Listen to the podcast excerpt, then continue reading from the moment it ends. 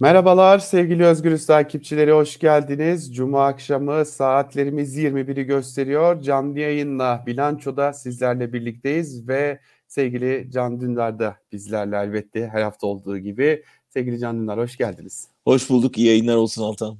Bütün Çok teşekkür izleyicilerimizi de selamlayalım. Buradan canlı yayındayız. Çok teşekkür ederiz. Evet canlı yayındayız. Ee, geçtiğimiz haftalarda seyahatler nedeniyle gerçekleştirememiştik ama elimizden geldiğince canlı yayınlarla izleyicilerimize buluşmayı sürdüreceğimizi de e, belirtmiştik. E, şimdi bir izleyicimiz de sizi dinlemek için filmi reddettim demiş. Ona da çok çok teşekkür ederim. Çok sağ olsunlar. İnşallah o kadar ilginç olabiliriz film kadar.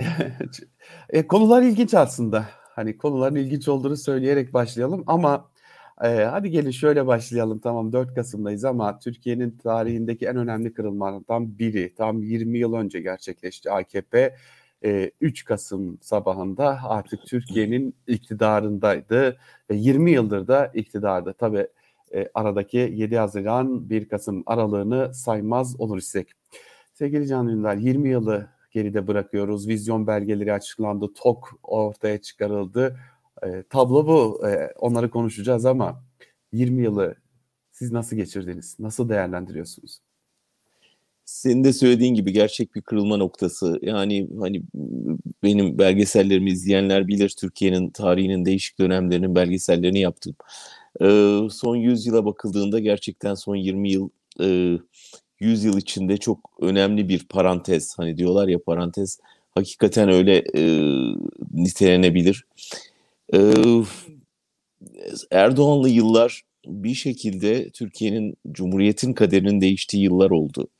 Nasıl iktidara geldiğini belki genç izleyicilerimiz çok bilemeyebilir, hatırlamayabilir. Ee, çünkü yani son hani bugün 25 yaşında olanlar Erdoğan dışında hiçbir lideri hatırlamıyorlar ee, ve onunla büyü, onunla büyüdüler ve e, başka bir lider görmediler. İktidara geldiğinde AKP e, bir ekonomik krizin aslında enkazı üzerine iktidar oldu. Ee, ve çok ağır koşullarda ülkenin başbakanı hasta, ülkede büyük bir deprem yıkımı yayın, yaşanmış ama başbakanı uyandırmamışlar bile o gece. Çünkü gerçekten hastalığı ağırlaşmıştı. Koalisyon içinde sancılar, birbiriyle anlaşamayan ortaklar e, ve giderek derinleşen bir e, ekonomik kriz ve merkez siyasetin çöküşü yani sağda müthiş bir bölünme, soldaki merkez soldaki partilerde büyük bir bölünme ve insanlarda müthiş bir umutsuzluk. İşte tam böyle bir ortamda seçmen hepsine bırakın gidin dedi. Çok net bir mesaj verdi ve o güne kadar daha seçime girmemiş, yeni kurulmuş bir partiye ve siyasal İslamcılara bir şans verdi. Dedi ki gelin hadi bir de sizi deneyelim. Ve bütün partileri gömdü. Yani seçime giren herhalde 16-18 partiden sadece iki tanesi CHP ve AKP parlamentoya girebildi. Ve öyle bir seçim sistemi ki seçmenin üç, üçte birinin oyuyla meclisin üçte ikisini alarak iktidar oldu AKP. Yani büyük bir adaletsizlikle aynı zamanda, büyük bir temsil kriziyle iktidar oldu. Öte yandan tabii küçük partiler o kadar bölündüler ki AKP gibi bir parti çok rahatlıkla gelip iktidar olabildi. Şimdi 20 yıla dönüp baktığımızda tabii o 20 yılı özetlemeyeceğim ama bugün geldiğimiz noktada ne görüyoruz? Ee, yine ağır bir ekonomik kriz. Bu kez e, biraz o şeyden ders alıp e, küçük partilerin bir araya gelip nihayet 20 yılın sonunda direnmeye çalıştığı, birlikte seçime girmeye hazırlandığı bir döneme geldik. Ama öyle bir şey yaratıldı ki geçen 20 yılda en az, e, büyük bir sistem dönüştürüldü. E, kurumlar lağvedildi kuvvetler ayrılığına son verildi ve bir tek adam rejimi inşa edildi. Ve burada e, devletin bütün kurumlarına ilaveten sivil toplumun da neredeyse imhasına ve belediyesinden meslek odalarına, barolarından tut sendikalarına kadar ağır bir baskı altında Türkiye bir seçime gidecek şimdi. Dolayısıyla koşullar hem benzeşiyor ekonomik kriz açısından ve merkez siyasetin çöküşü eğer merkez siyaset olarak AKP'yi bugün görürsek onun çökmesi açısından gerçekten yeniden bir krizi yaşıyor Türkiye 20 yıl sonra. Ama o kadar umutsuz bir tablo var ki ya da o kadar muhalefetten umut yok ki yine son anketlere baktığında bütün bu ekonomik krizin ve yıkımın aslında sorumlusu olan Erdoğan'ın hala bu toplumun üçte birinde e, oyu olduğu ortaya çıkıyor. Bence sistemin asıl tıkandığı ve çözüm bulması gereken nokta bu.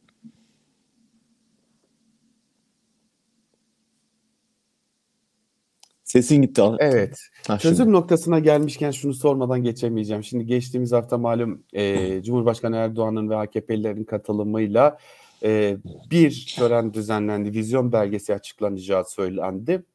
Ben o gün orada olan meslektaşlarımı aradım. Ya arkadaşlar bir belge var mı elinizde? Hani bir broşür dağıtıldı mı? Ya da hiç değilse bir pdf'i yok mu bunun bir okuyalım diye. Bana dediler ki ya elimizde bir broşür var hemen sana gönderelim. Ee, sonra dönüp şunu dedi. Aa bu Cumhurbaşkanı Erdoğan'ın konuşmasıymış zaten dediler. Peki başka bir şey yok mu diye sordum. Yok dediler. Sonra Cumhurbaşkanı Erdoğan dedi ki hadi gelin vizyon belgesini beraber hazırlayalım. Herkesle görüşelim beraber hazırlayalım dedi. İyi o zaman etkinliği niye yaptınız diye de bir soru işareti uyandı bende. Yani ama etkinliği tartıştırmayı başardı yani en azından gazeteciler açısından hepimiz için gündem oldu. Gidilmeli, gidilmemeli. Yani öyle bir tartışma yarattı ki sonuçta bir şekilde yine gündemi belirledi. Bu aslında bir propaganda zaferi Altan. Yani bu kadar yıkım olup da bir ülkede ekonomi yani işte sokak röportajlarını ibretle biz de izliyoruz. Yani açlıktan yakınan, evladımı doyuramıyorum diyen, evime ekmek götüremiyorum diyenlerin sonunda bundan muhalefeti suçlaması ve yine o Erdoğan'a vereceğim demesi aslında büyük bir propaganda zaferi. Yani bir ülkenin medyasını komple ele geçirirsen, bir ülkede başkalarına söz hakkı tanımazsan ve bu kadar büyük bir korku iklimi yaratırsan ne olabileceğinin çok net bir göstergesi bu. Ee, tabii aynı zamanda muhalefetin acizini de gösteren bir şey.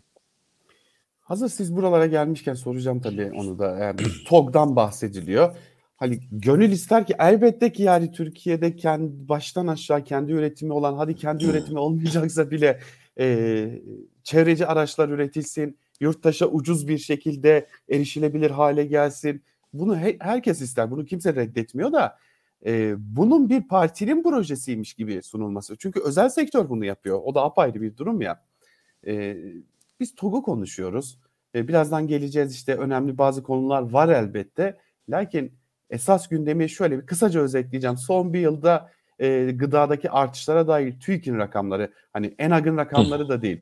Ekmeğe yüzde 95, dana etine yüzde 96, yumurtaya yüzde 98, tereyağına yüzde 104, tavuk etine yüzde 105, makarnaya yüzde 118, pirince yüzde 124, süte yüzde 132, patatese yüzde 139 ve şekere yüzde 153 zam geldi bu ülkede.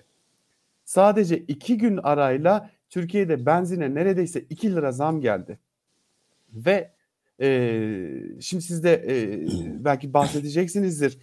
Almanya'da yurttaşların Aralık ayındaki doğalgaz faturaları karşılanacak. Biz ise evimizi nasıl ısıtacağımızı düşünüyoruz. Bir yanda hem iktidarın hem muhalefetin gündemi bir yanda bu gerçeklik. Buna nasıl bakacağız?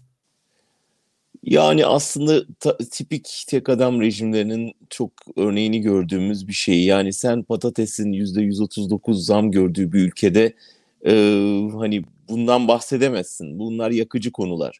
Yani oraya girdiğin zaman o patatesi alıp atarlar insanın kafasına. O yüzden ne yapıyorsun? Yani milli gururu okşayacak şeyler yapmaya çalışıyorsun. Bu dünyada totaliter rejimlerde çok sık karşılaştığımız bir şey. Ee, sıkıştığın zaman demokrasiden bahsetmek, güvenlikten bahset. Dikkat edersen e, işte 100. yıl projesinin ilk videosu bir güvenlik şeyiydi. Yani savunma e, sanayine dikkat çekti Erdoğan. Yani yurttaşın bu kadar mutfakta büyük bir yangın varken e, bakın ama biz de çok iyi drone yapıyoruz diye bir propaganda filmi girdi. Arkasından işte bir otomobil tanıtımı. Ve hani medyadaki yansımalarını gördün yani işte hani bizim şimdiki televizyoncuların büyük heyecanla arabaya binme gösterileri vesaire. Yani o kadar o kadar bilinen numaralar ki, o kadar bildik numaralar ama işte her devirde sonuç veren şeyler.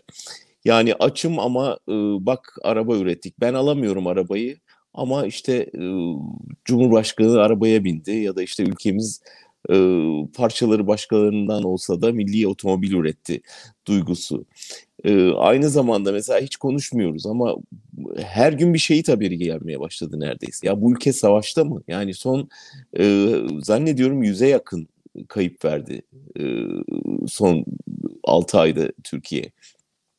Ne için? Ne oluyor? Yani nasıl bir savaş yürüyor ki? Ne, hiç kimse hesabını vermiyor. Hiç kimse konuşmuyor. Sadece arada son dakika şehidimiz var. Savunma Bakanlığı başsağlığı. Hadi bütün muhalefet partileri de sırayla başsağlığı mesajları. Bu ülke sürekli kan kaybediyor. Bu ülke sürekli büyük bir ekonomik kriz yaşıyor. İnsanlar azıcık bundan yakınacak olsa evleri basılıyor. Vay tweet atsa e, hapse giriyorlar. Böyle bir baskı ortamında sen çıkıyorsun büyük bir şov yapıp bir araba tanıtımı yapıyorsun. Ee, gerçekten 1930'lar Almanya'sına baktığında sen Almanya örneğini verdin. Şimdi Almanya bir sosyal devlet olarak bu ekonomik şartlarda destek olmaya çalışıyor vatandaşlarına ama onlar bütün bu yaşadıklarımızı 1930'larda yaşamışlar yani işte bir orada hiç olmazsa hani gerçekten bir sanayi vardı gerçi.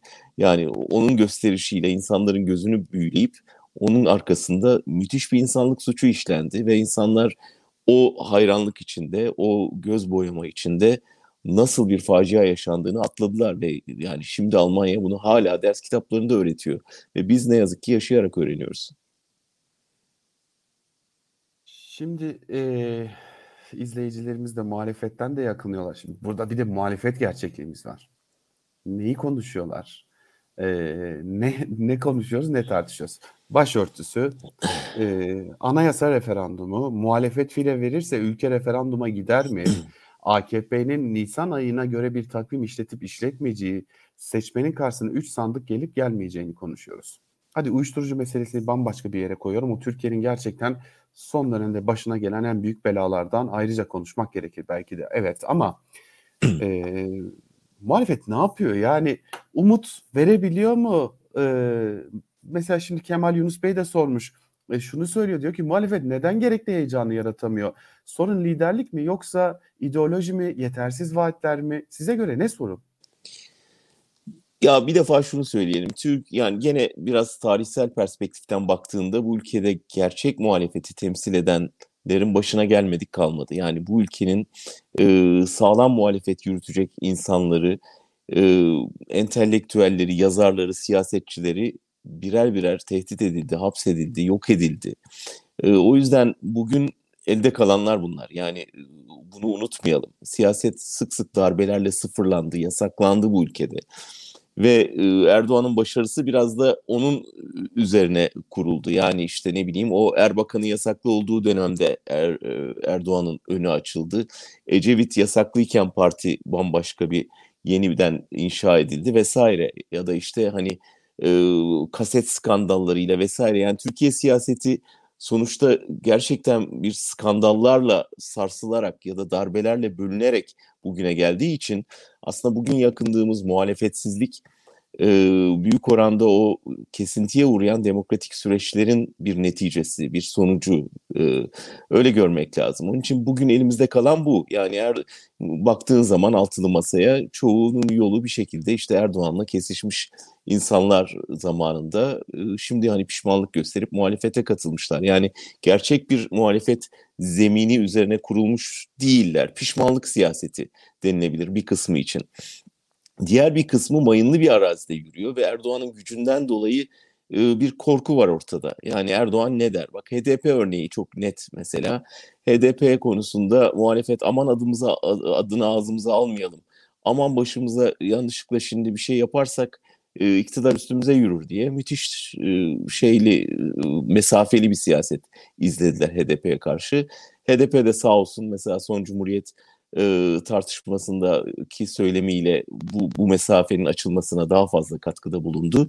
Ama ne oldu? İşte anayasa e, referandumu için AKP hiç çekinmeden gitti HDP'nin kapısını çaldı. Aa olabiliyormuş dediler. Hani partiyi kapatmak üzereyken kapatma davası açarken bir yandan gidip görüşebilirler. Bu kadar pragmatist olabiliyorlar.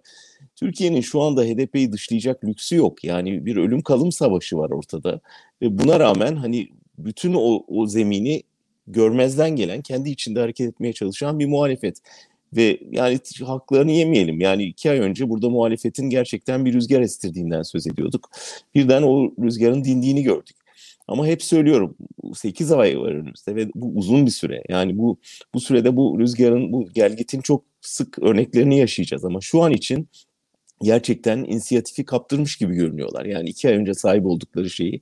Burada da ne yazık ki ben başta da söyledim. Kılıçdaroğlu'nun birkaç hatasının önemli etkisi olduğunu düşünüyorum. Ki ben başörtüsü tartışmasını baştan beri çok yanlış hem zamanlaması hem içeriği olarak yanlış bir tartışma olduğunu düşünüyorum. Nitekim AKP'nin bunun üstüne atlaması, hemen bir karşı şey, hamle geliştirmesi ve bunu bir referandum olarak referandum önerisi olarak, anayasa değişikliği önerisi olarak ortaya getirmesi gerçekten hem gündemin değişmesi açısından hem AKP'nin yeniden bir zemin bulması açısından çok elverişli oldu. Şimdi e, sen Ankara'daki şeyi rakamları çok daha iyi biliyorsun meclis dengelerini ama gerçekten eğer e, AKP bunu seçimle birlikte hatta geçenlerde bir siyasetçiyle konuşurken e, o bu ihtimalden söz etti acaba seçim öncesi bunu bir referanduma dönüştürerek AKP seçime oradan alacağı güçle gidebilir mi diye. Çünkü e, referanduma götürme ihtimali var eğer iktidar, e, muhalefetten belli sayıda bir e, kayma olursa ve orada eğer gerçekten halk oyuyla bunu seçtirmeyi başarırsa seçime bambaşka bir e, manzarada gitmesi de mümkün. Nasıl görünüyor sence böyle bir referandum ihtimali? Ben, eee, 2 gündür AKP'li milletvekilleriyle görüşüyorum. Çok sayıda AKP'li milletvekiliyle görüştüm ve bana neden de bilmiyorum ama açık bir şekilde biz biz muhalefetin fire vereceğini bekliyoruz, eminiz diye, eee, bir beklentilerini dile getirdiler. Şimdi bu firenin öyle çok büyük rakamlar olmadığını da belirtelim. Eee, malum, eee, 360 oy ve üzeriyle 400'e kadar, eee anayasa değişiklikleri referanduma gidebiliyor ve e, bugün itibariyle hadi meclis başkanı olduğu için Mustafa Şentop'u saymayalım. AKP ve MHP'nin 333 milletvekili bulunuyor. E, aralarına de, BBP lideri e, Desteci'yi de eklediğimiz zaman 334 evet oyu bulunuyor. Geriye 26 oy kalıyor. E, ve karşısında bunun tam karşısında da bir muhalefet bloğu var. Ve bu bloktan sadece ama sadece 26 oyun buraya kayması, fire vermesi demek işin renginin tamamen değişmesi anlamına geliyor sevgili Can Dündar. Yani bir anda kendimizi referandumda bulabiliriz. Bu öyle basite alınacak ya zaten muhalefet destek vermeyecek diye izlenebilecek bir şey değil. Çünkü AKP'li bir milletvekili bana şunu söyledi. Ee, hadi diyelim ki 400 oyu geçirdiniz başörtüsünde ve aile için yaptığımız düzenleme yani LGBT artı karşıtı düzenleme hayır oyu verdiniz. Bunu seçmeninize nasıl anlatacaksınız diye de bir e, şimdiden evet. belli ki bir hazırlık içerisindeler. Kaldı ki 450 oy hatta 500 oyla geçirseniz bile yine Cumhurbaşkanı Erdoğan'ın referanduma götürme etkisi var. Biz niye girdik ki bu mayınlı alana?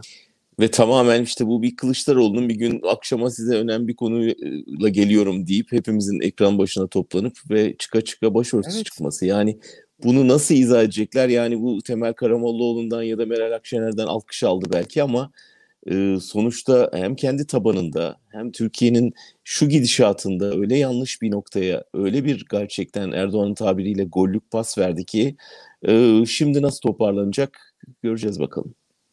Bu arada söylemeden geçemeyeceğim. İyi Parti, Cumhuriyet Halk Partisi'nin bu teklifine gerçekten tepkili. Yani şimdi zamanı mıydı, bu içerik doğru muydu noktasında gerçekten tepkili. Onu da e, İşte insan lazım. bunu da anlayamıyor. Yani ortada bir masa var, sürekli toplanıyorlar da neden böyle hala bireysel çıkışlar olabiliyor? Neden bir ittifak mantığı içinde hareket edilemiyor?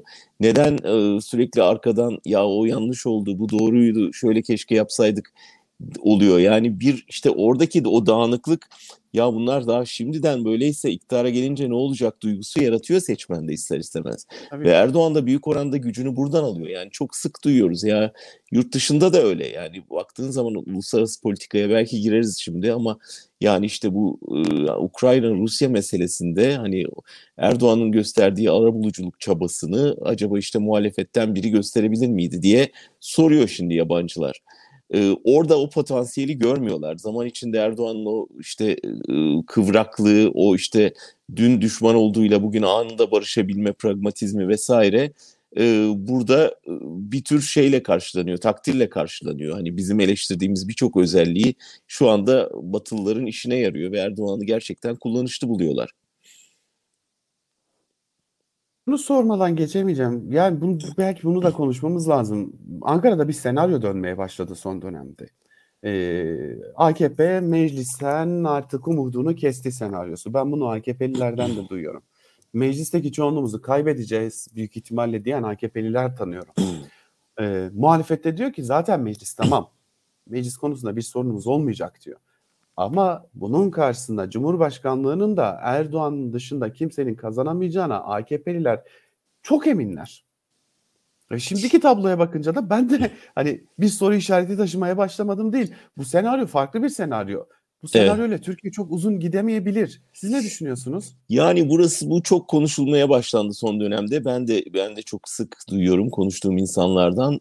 Çünkü bugüne kadar hep şey düşünüyorduk yani işte seçim olacak Haziran'da bunlar gidecek ya da kalacak. Giderse böyle bir senaryo, gider, gitmezse böyle bir senaryo. Ama bunlar arasında bir gri alan var. Yani gitti gitmedi arasında gitti ama tam gitmedi diye bir alan var. O alan ne? Sarayı kaybederler, meclisi kazanırlar. Ya da tersi e, sarayda kalır ve meclisi kaybeder. Şimdi bu iki senaryo bambaşka sonuçlar doğurabilir. Yani sarayda Erdoğan'ın kaldığı ama meclisteki gücünü kaybettiği bir şeyde formülde e, sanki rejim değişmemiş gibi olur. Çünkü tek adama dayalı bir rejim ama meclisten hiçbir yasayı geçiremeyebilir. O zaman bir kaos, kaos ortamı oluşabilir. Ya da tersi sarayı kaptırdı başka biri geçti ama e, mecliste hala AKP etkinliği varsa çalıştırmayabilir yeni başkanı ve yine ülke, Türkiye'yi bir kaosa sürükleyebilir. Ee, yani geçen gün konuştuğum bir siyasetçi çok e, tehlikeli bir şeyden söz etti. Yani hani hep bekliyoruz ya seçim öncesi bir e, kaos ortamı yaratabilirler ve işte tıpkı 2015'te olduğu gibi o kaos ortamında güvenlik endişeleriyle sandığa gidebilirler diye. Ee, dedi ki yani bunu seçim sonrası yapabilir. Ve o eğer bu seçenekte yani kendisi sarayda kaldı meclis çoğunluğunu kaptırdı ve ülkede böyle bir şey rejim sorunu doğdu. Öyle bir kaos ortamı oluşur ki insanlar e, eyvah biz ne yaptık diyerek yeni bir seçimde yani hem de ekonomik krizin ağırlaşmasıyla e, çözüm bir an önce çözüm üretilememesiyle sabırsız kitleler yeni iktidardan çok şey bekleyen kitleler pekala tekrar hadi bir daha seçim dendiğinde çok kolaylıkla sandığa gidebilirler ve tıpkı 2015'te olduğu gibi yeniden oy verebilirler. Yani o kaos ortamı seçim sonrası doğabilir ve aslında işte gittiler, gidilecekler, yargılanacaklar filan derken biz her sene hani böyle bir boşluktan yeniden daha belki daha da uzun, daha da kalıcı bir rejimin inşasına katkıda bulunabilir. Böyle senaryolar konuşuluyor. O yüzden e, gerçekten muhalefetin son derece ciddi bir şekilde stratejik davranması ve hızla yol alması lazım ama maalesef o heyecanı biz de göremiyoruz.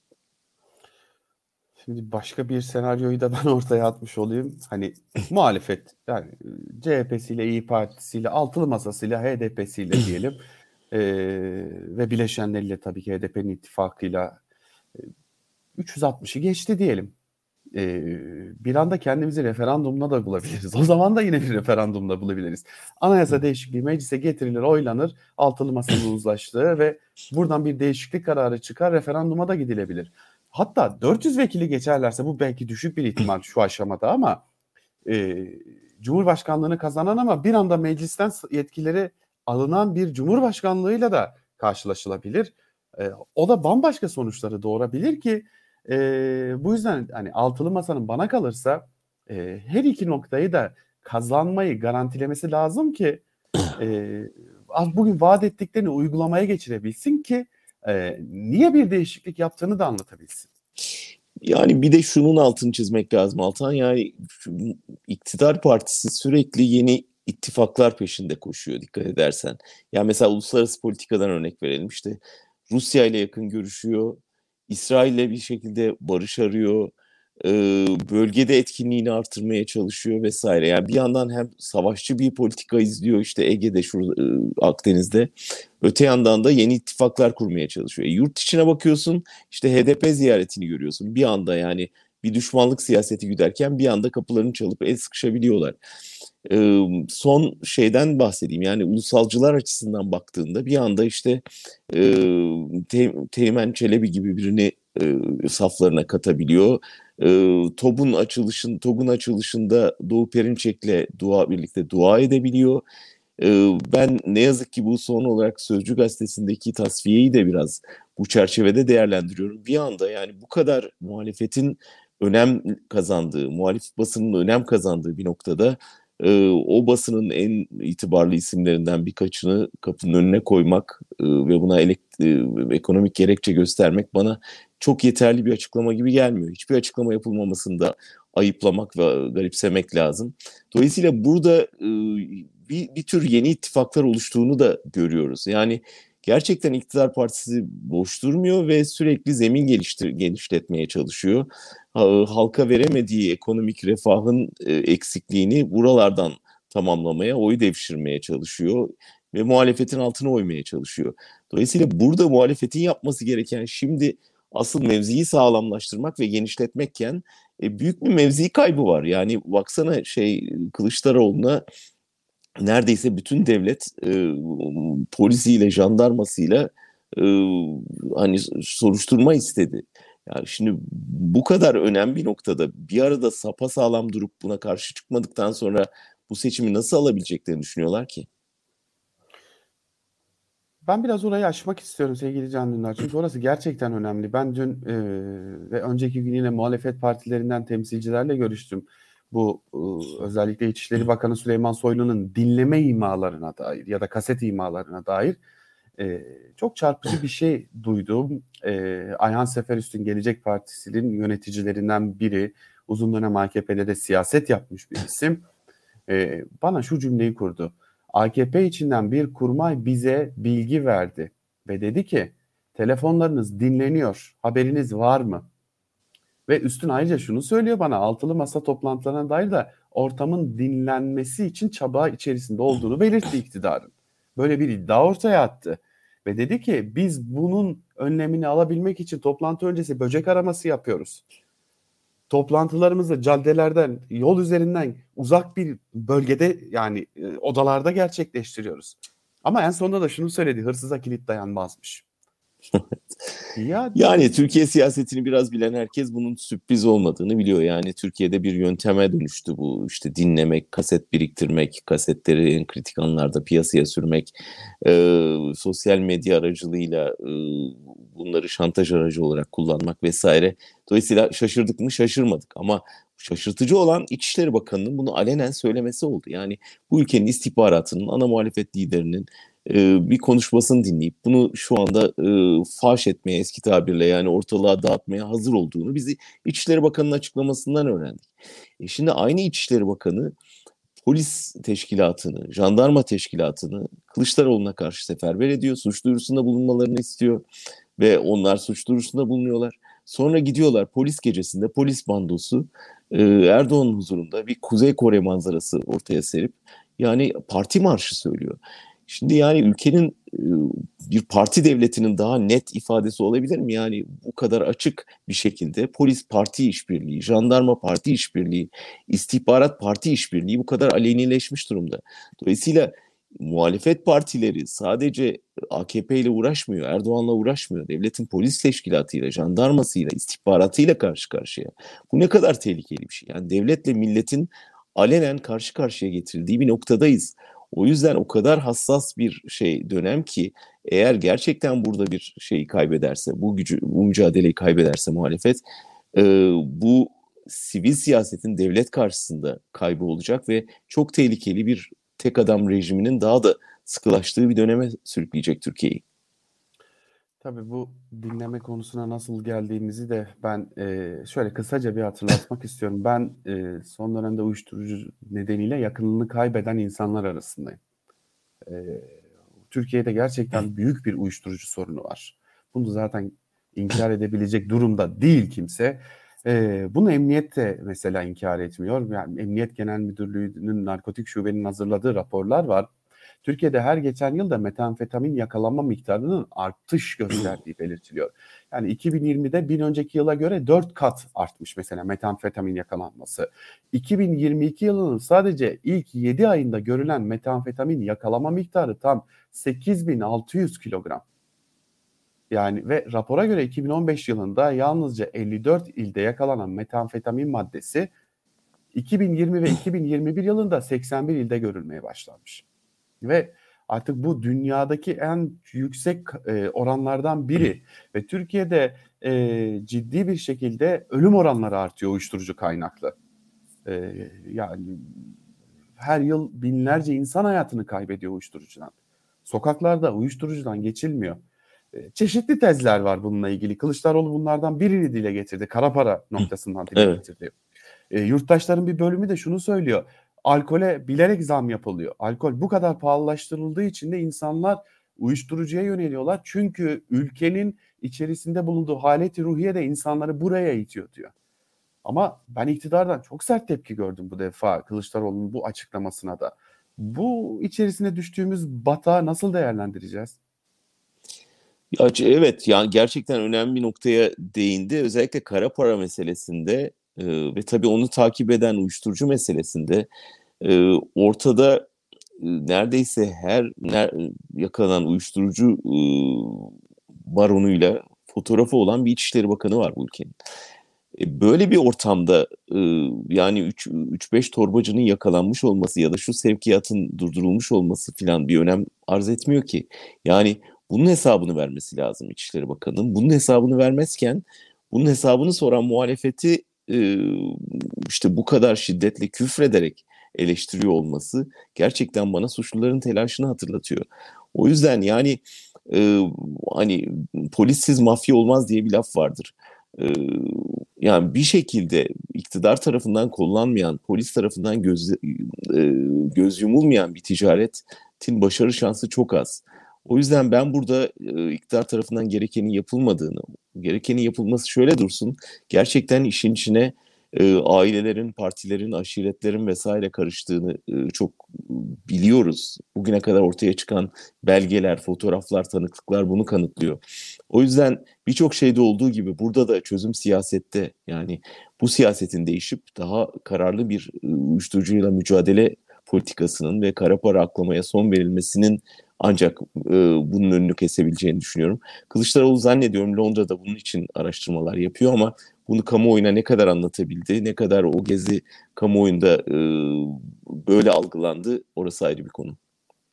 Evet bakalım CHP lideri de bu arada e, saat 22'de bir açıklama yapacağını duyurdu yine. Bakalım e, nasıl bir açıklama gelecek Londra'da temaslarını devam ettirirken. E, sevgili Can Dündar, malum bugün bir de 4 Kasım. 4 Kasım 2016 tarihinde dokunulmazlıkları kaldırılan HDP'li e, milletvekillerine ve partinin eş genel başkanlarına e, operasyon düzenlendi ve e, HDP'liler tutuklandılar. Demirtaş örneğin, Figen Yüksekdağ örneğin e, e, o tarihten bugüne kadar da tutuklular. E, 6. yıl e, ve e, malum Demirtaş faktörü 7 Haziran seçimlerini nasıl etkilemişti hepimiz biliyoruz. Ne diyeceksiniz bu konuda?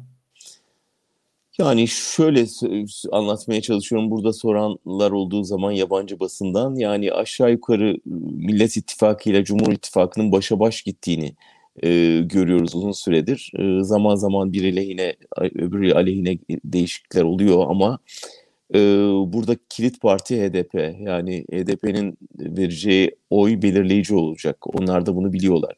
Ve düşünün ki bir, bir ülkede hani işte iki cephenin kıyasıya yarıştığı bir ortamda aradaki kilit partiyi kapatmaya çalışıyorsunuz tam seçim öncesi.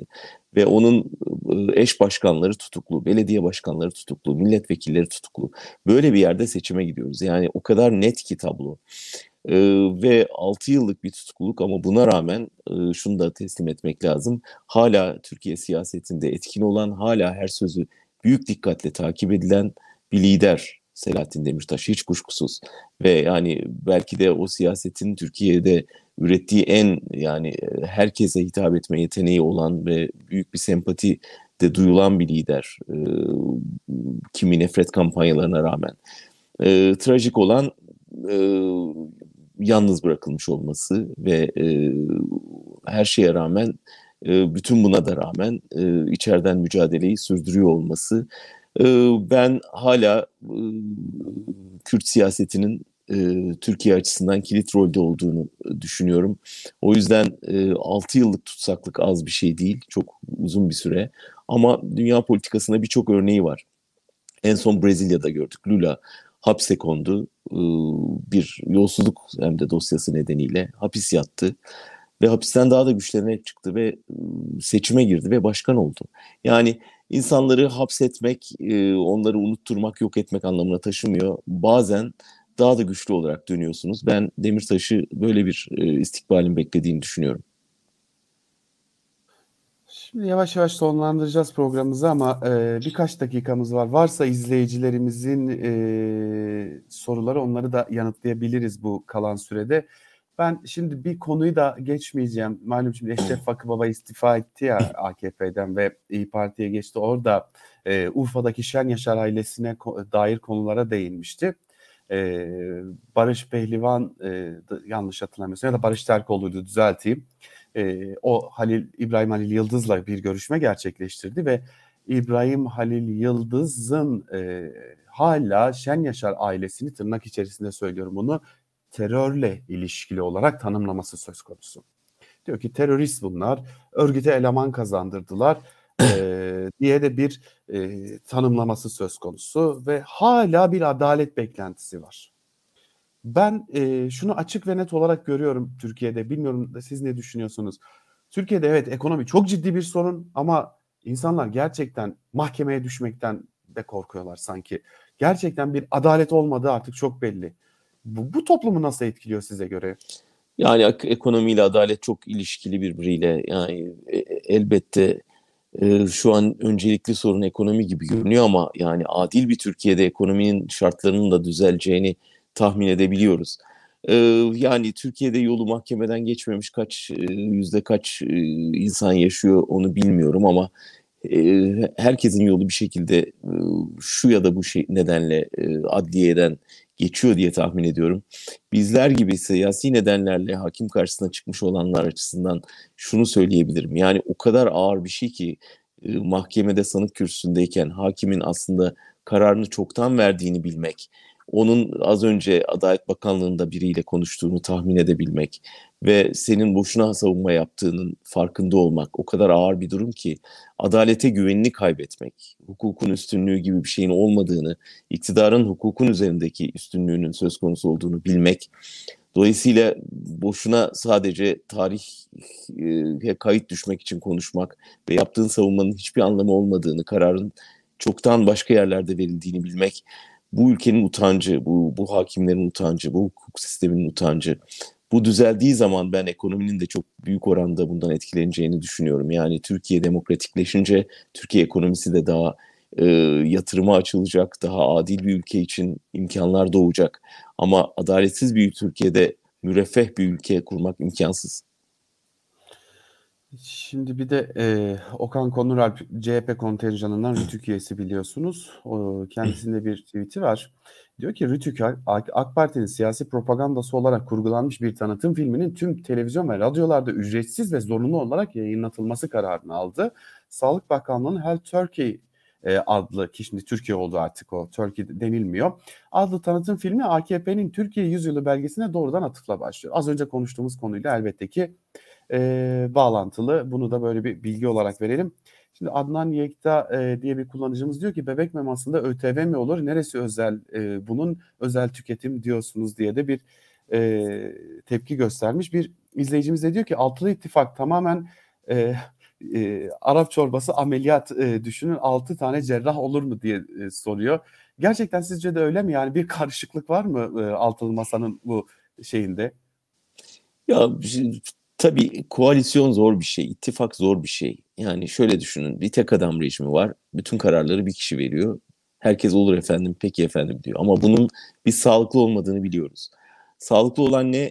uzlaşma, birbirini dinleme, ortak noktalar arama, farklı fikirlerden ortak çözümler üretme. Bu zor bir yol. Yani e, siz şeyi düşünün yani herhangi bir apartman toplantısını düşünün. Yani bir tane yönetici var her şeyi emrettiği gibi oluyor ama ya da e, hadi bütün daireler karara katılsın dediğiniz anda yaşayacağınız kaosu düşünün. Ama sağlıklı olan bu ne yazık ki. Yani ne yazık ki diyorum çünkü bunun sancılı olduğunu biliyorum.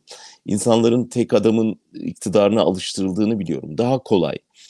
Ee, ve ne yazık ki Doğu toplumlarında özellikle e, demokratik geleneği olmayan toplumlarda çok daha yaygın bir şey olduğu da kesin.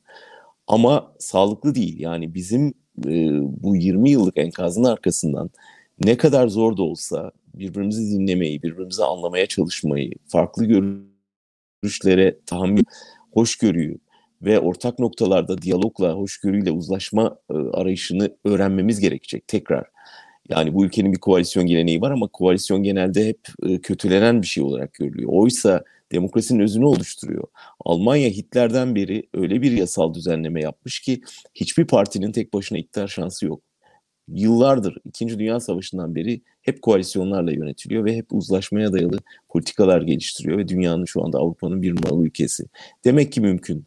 Dolayısıyla evet şu anda bunun sancılarını yaşıyoruz. Daha da yaşayacağız belki ama sağlıklı olan, demokratik olan bu. O zaman son soruyla bitirmek istiyorum. Bir izleyicimiz diyor ki alternatif muhalif sol blokların blokların e, günümüz mücadelesini nasıl değerlendiriyorsunuz diye sormuş. Buna ek bir soru daha vardı. Onu da sormuş olayım. Yaşasın Atatürk adlı kullanıcımızdan gelen bir soruydu o da.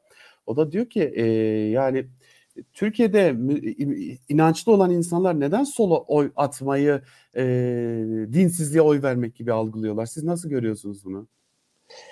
Bilmiyorum öyle mi görüyorlar? Yani burada artık ben e, şu anda din biraz şey faktörü olmaya, e, iktidarın it, itelemesiyle biraz gündemde bir faktör olarak e, sunulmaya çalışılıyor ama ben yani özellikle ekonomik kriz dönemlerinde e, bunun bir belirleyici faktör olmadığını düşünüyorum.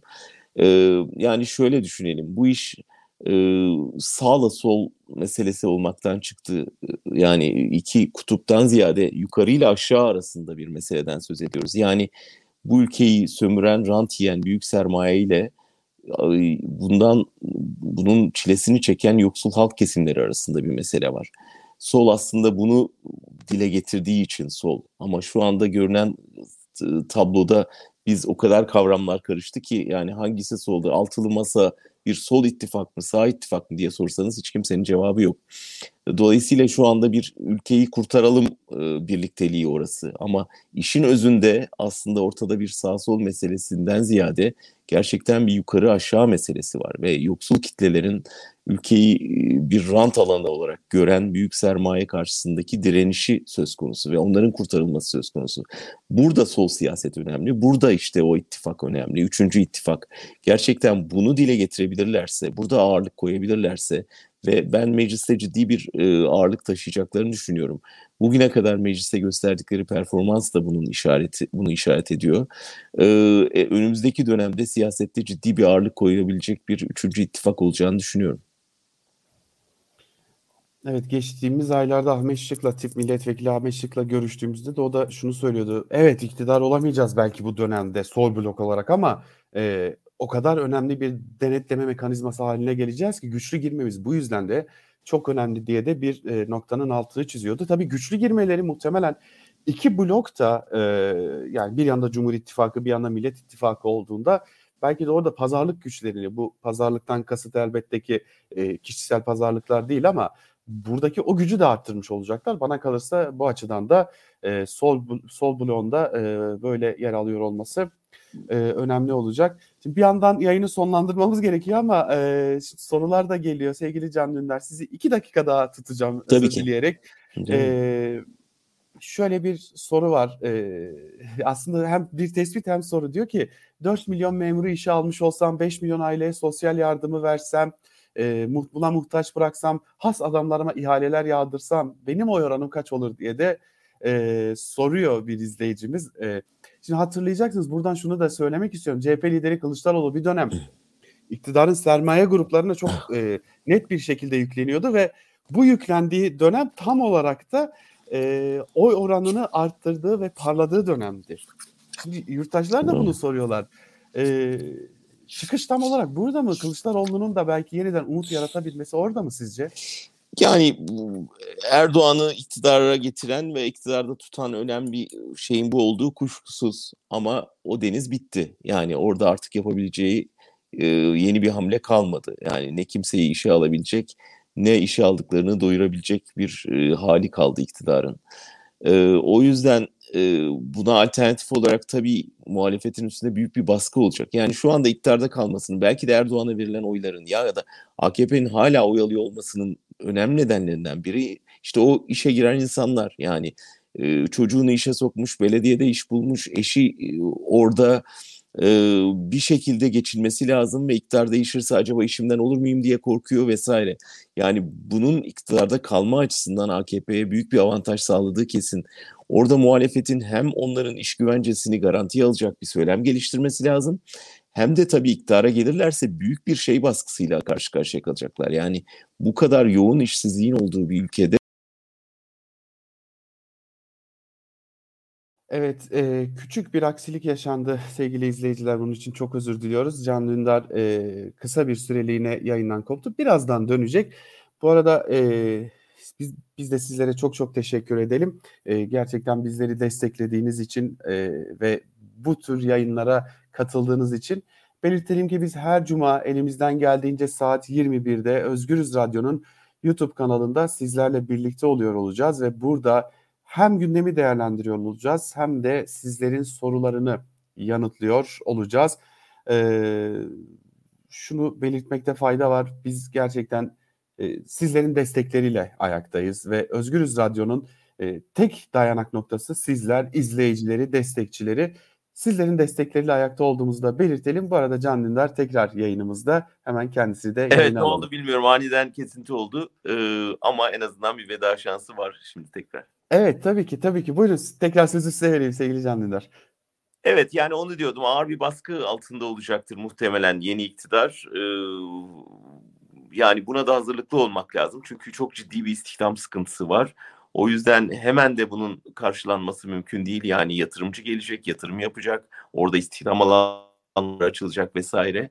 Ee, şimdilik belediyelere yüklenerek o işi e, çözmeye, çözüm aramaya çalışıyorlar ama buna elbette hazır olmak lazım. Müthiş bir e, hadi biz işsiziz, siz geldiniz, ne yapacağız baskısıyla karşı karşıya kalacak. Buna da hazırlık yapmak lazım şimdiden.